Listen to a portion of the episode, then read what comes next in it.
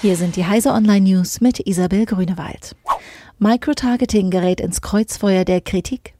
Der US-Medienprofessor David Carroll hat bei einer Anhörung im EU-Parlament zum Facebook-Datenskandal Microtargeting als massenhafte Menschenrechtsverletzung bezeichnet.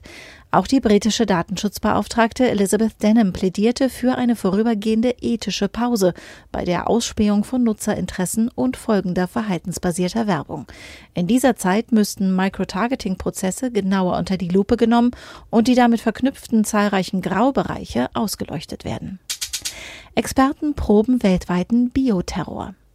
Was würde passieren, wenn Angreifer die synthetische Biologie einsetzen, um ein tödliches Virus weltweit zu verbreiten?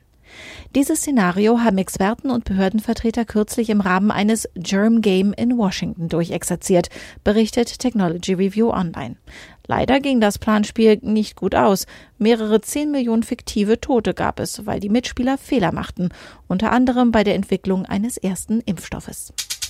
iOS 12 mit mehr Performance. Apple hat auf der Entwicklerkonferenz WWDC 2018 sein Betriebssystem iOS 12 für iPhone und iPad vorgestellt. iOS 12 soll Leistungsverbesserungen in den Vordergrund stellen und so ein schnelleres Starten von Apps sowie eine unmittelbare Verfügbarkeit von Funktionen sicherstellen. Auch auf ältere Hardware wie dem 2013 eingeführten iPhone 5S.